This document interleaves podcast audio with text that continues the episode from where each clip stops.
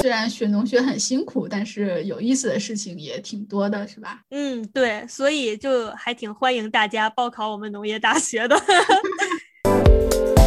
我觉得，如果是我以后再有这种什么实验田，一定要立一个牌子，如果你偷了我的葡萄，这个葡萄价值成百万上千万，大家都不会写我们这个葡萄多值钱，一般都会写打药剧毒，别吃。大二的学长会去吃偷吃大一学弟学妹种的菜，特别惨，年年如此。如如果大一的时候被偷吃了，就会很生气，少了成果嘛。然后到了大二的时候就会报复性，就好像媳妇熬成了婆。废物点心，在此倾听。大家好，我是爱吃西红柿炒鸡蛋配米饭的图图。大家好，我是也爱吃西红柿炒鸡蛋配米饭的小木。嗯，说起来吃米饭呢，米饭能够成为我们百搭的主食，和袁隆平爷爷的贡献还是分不开的。袁爷爷的故事，我们就是从小在教科书里面就读，但是我我除了知道他是说。解决我们这个人多地少吃不饱的问题之外，其实对于它的具体的原理啊、前因后果，我也不是特别的清楚。那就让农业大学化学专业的名字里带“土”的土土同学来给你解释一下吧。好的，不同品种的水稻有不同的优势特性。自然的条件下，可能某一种水稻啊，它根系发达，但是它不一定有呃很大的穗儿、很多的粒儿。或者米质不一定更好，但水杂交水稻呢，就是把这些水稻的优势都糅合在一起。嗯，杂交水稻呢，它就是利用这个杂种优势的生物学原理来进行育种，将拥有不同的这些优良的遗传特性的水稻来进行杂交。明白，明白，就是强强联合，就像不同国家的人生出美丽的混血儿一样。对对。个人感觉好像就是杂交这个这个技术应用应该挺广泛的，所以它杂交水稻，它为为什么就是一个很大的成就呢？是因为它很难吗？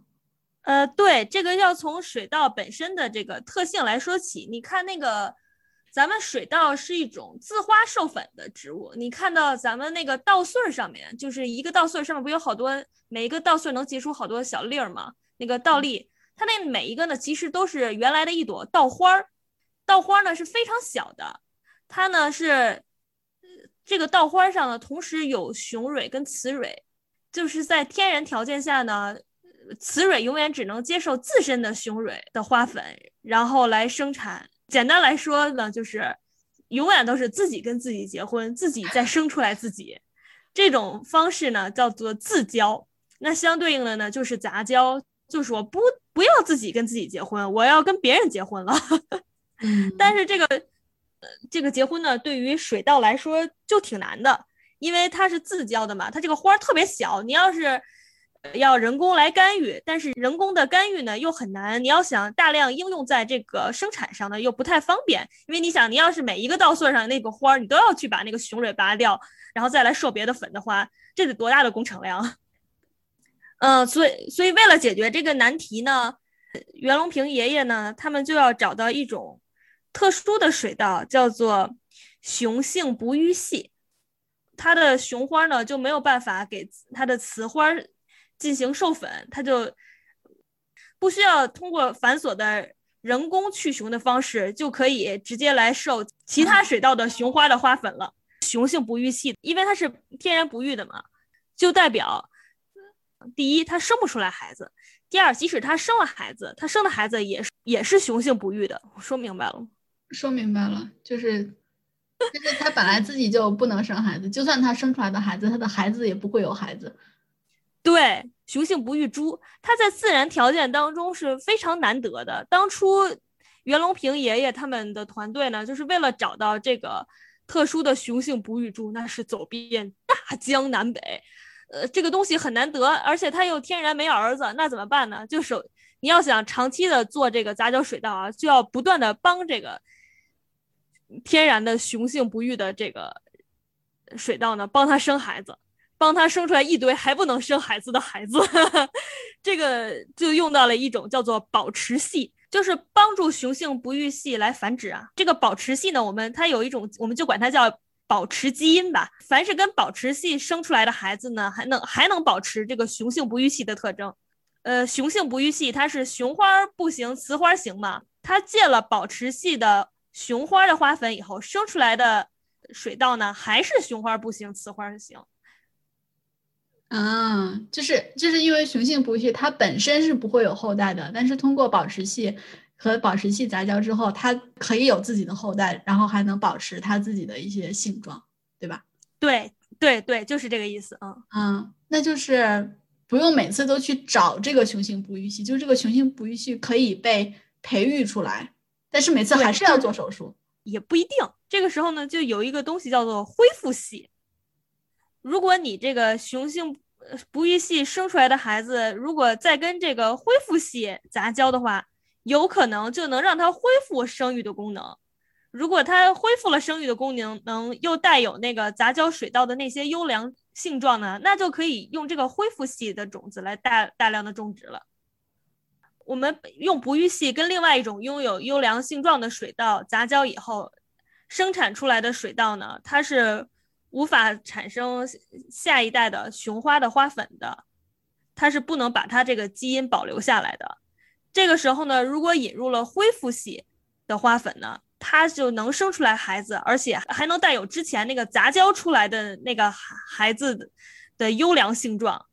我总结一下，我不确定我听明白了，就是首先呢，首先你先找到一个雄性不育系的，然后嗯。因为它雄性不育，所以它就有条件和就是其他的有优良性状的水稻去杂交。但是呢，你又不能每年都去找这么多雄性不育系，所以你就要引入这个保持系，让这个雄性不育系它，呃，就是帮助它生它自己的孩子，生生新的雄性不育系。但是，嗯，对，因为他他自己还是不能生孩子，所以你就需要那个，你又不想每年给他做手术，所以你要用这个恢复系的再跟他杂交。这样杂交出来的，他就可以自己自己生孩子。答对了，就是这个意思 啊！感觉好复杂，这个实验真的是要做几十年。对，还挺还真是挺复杂的。就用到这个不育系、保持系跟恢复系，我们就管它叫做三系法杂交水稻嘛。杂交是核心，你同时还要繁殖这个哺育系，也要繁殖这个保持系，还要繁殖这个恢复系，对吧？这三样东西等于是工具嘛。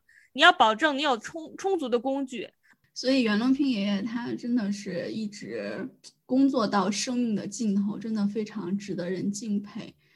其实你说这种就是农学，就是做农业实验，我觉得真的很辛苦，又耗费时间，又不一定能得到一个特别好的结果。嗯，真的是，大家都说农业嘛是靠天吃饭嘛，做就是。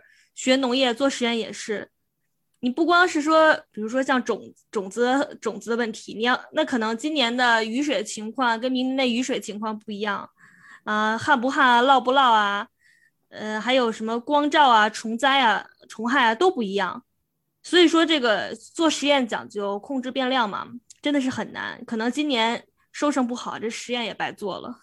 真的就是做农学实验比做普通的生物学实分子生物学实验要难太多。普通的分子生物学实验就是试管里养一养，PCR 跑呃 PCR 跑跑一跑，哎，真是难啊！假如说你要是去人家的什么实验田里面偷东西，这是不是违法呀？是违法，盗窃嘛？那种就是后果会特别严重吗？对，非常严重，因为你想他要想出成果的话，至少要一季嘛。嗯，那而且有很多的，它就种在地里的，就有可能你就会断了这个实验。大家一实验要做好几年，但是有一个旧案啊，零三年的时候呢，曾经有几个几个人从北京的农林科学院他们的葡萄研究员偷了葡萄，这些葡萄呢真的是天价葡萄，是农林科学院的专家们投资了四十万，历经十年培育的新品种。对，但是他们这一偷就导，因为这个东西要种很育种要种很多年嘛，导致其中的很二十多株的实验链中断了，就损失是难以估量的。哇，好惨！哎，像这种就是偷葡萄的人会就是入刑很重吗？呃，他们这个行为性质呢，还是被认定为盗窃。那有人就讨论说，这个构不构成破坏生产经营罪？得要从就是刑法学上一个就是主客观一致的角度来讲，这几个人呢，他们就是普通的农民工，没有什么文化，他们并不知道这些葡萄是用于科研的，所以呢，就只能把他们认定为盗窃罪了。从这个刑法学的认知角度来讲的话，他得从这个人主观的程度讲，盗窃的人主观上还是认为它是普通的葡萄，即使它是有高高额的价值的话，他没有认识到，但也只能认定为他偷了普通的葡萄。所以最后呢，检方还是决定对他们不予起诉，因为这个农民工本身没有认识到这个葡萄的价值。哎呦，你这样越说，我越觉得做实验的那些人好惨。如果他。我觉得，如果是我以后再有这种什么实验田，一定要立一个牌子，什么实验田，如果你偷了我的葡萄，这个葡萄价值不知道成百万上千万，然后他在他在偷，是不是应该算他他的认识上已经是知道了他偷了很贵的东西？这我还真不知道哎。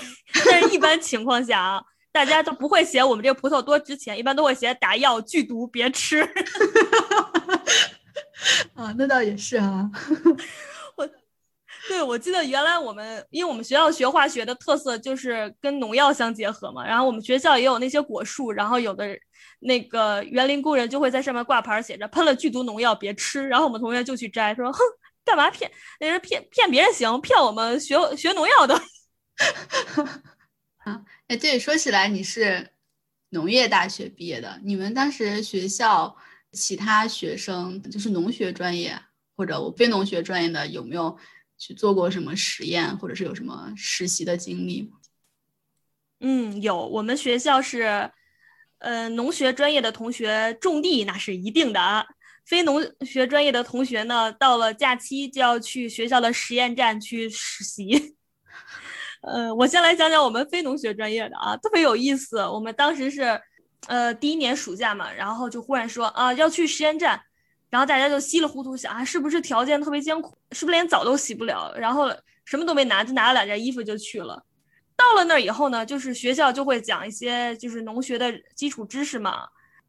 第一件让我们震惊的事情是实验站是可以洗澡的，我们非常后悔没有带洗发水。然后第二件事情就是。讲完各种各种知识以后，就让我们夏天去拔野草了。因为我们是非农学专业，我们也不会种地嘛。一开始就让我们拔杂草。你想学校那么多专业，就一轮一轮的拔了，真的已经没杂草拔了。到后来老师就说：“你们别拔了，你们都要把我的单倍体给拔掉了。”单倍体是什么？单倍体呢，就是有单套的染色体。跟这个二倍体是相对的，就像咱们人啊，爸爸给你一套染色体，妈妈给你一套染色体吗。这个单倍体呢，就相当于只有这个爸爸给的那一套，或者只有妈妈给的那一套。在在农业上面呢，单倍体跟这个杂交一样，是也是一种常见的育种手段。怎么就会产生单倍体呢？是它变异了吗？还是实验得来的？在自然情况当中也是有产生的可能性的，比较少见。有一个例子，比如说蜜蜂当中的雄蜂，它其实就是一个单倍体。雄蜂它就是未受精卵直接发育出来的。而这个就是蜜蜂这个群体当中，它们是分三种嘛，一种是女王蜂，一种是工蜂，还有一种就是这个雄蜂。女王蜂跟工蜂呢，它都是有两套染色体。是雌性，但是工蜂呢，它是没有生殖能力的，只有这个女王蜂有生殖能力。那它要想生生殖的话，它需要那个精子嘛？这个雄蜂就相当于是给它提供精子的工具蜂，挺惨的哈，被榨干。这个雄蜂呢，它在自然情况当中呢，就是它跟那个女王蜂交配。交配完了以后呢，就被舍弃了。嗯，那那这和你们老师的那个单倍体是一样吗？就是他种了之后，我们老师那个单倍体，我们那个实验田里种的那个不太一样，那个是是非自，它那种一般都是非自然条件下，是在实验室里面用那个特殊的那植物组培的技术来培育出来的。然后跟就是也用在什么杂交育种啊当中，就是一个工具。那啊，那这是你们非农学专业的是吧？农学专业的他们是要做特别 专业的事情吗？对他们就种地嘛，他们从大一就开始种地，学校有实验田，特别有意思，就是应该是一个传统吧，至少我们那代是传统，就是呃，大二的学长会去吃。偷吃大一学弟学妹种的菜，特别惨，年年如此。如如果大一的时候被偷吃了，就会很生气，少了成果嘛。然后到了大二的时候就会报复性，就好像媳妇熬成了婆，也要欺负媳妇儿一样。哎，但是刚才说学农学的做实验还挺难的，这种真的是小小的年纪就受到了师兄师姐的鞭打。可不是吗？那听起来感觉是虽然学农学很辛苦，但是有意思的事情也挺多的，是吧？嗯，对，所以就还挺欢迎大家报考我们农业大学的。印我印象就是因为很多人觉得“农业”两个字不好听嘛，就不太不太喜欢农业类的大学，有点瞧不上。但是农业真的是涵盖的比大家想象中的要广。不仅仅是怎么种地，还有很多非常现代的，呃，技术手段、生物生物手段，啊，还有相关的农业机械的开发、开发呀，农业经济的研究啊，农村的建设啊，都相关，还是很有意思的。啊，哎，我觉得你们学校应该请你去做一个什么宣传片，招生宣传片。可惜并不是什么优秀毕业生。嗯。那好吧，这一期我们就先讲到这儿啊！可是我还有好多关于吃米饭的事情想说呢。那那我们可以下一期专门来说一说跟米饭相关的吃的故事。嗯，好吧。